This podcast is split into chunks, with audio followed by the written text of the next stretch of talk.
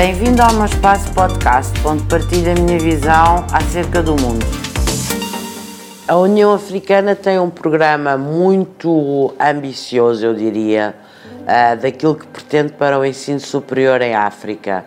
Há vários documentos internacionais, nós temos os Objetivos do Milénio, naturalmente, das Nações Unidas, mas há vários documentos internacionais que balizam. Eu diria que um dos maiores objetivos e desafios do ensino superior em África tem precisamente a ver com a transição digital tem a ver com as novas metodologias de aprendizagem, tem a ver com o processo de aquisição de conhecimentos.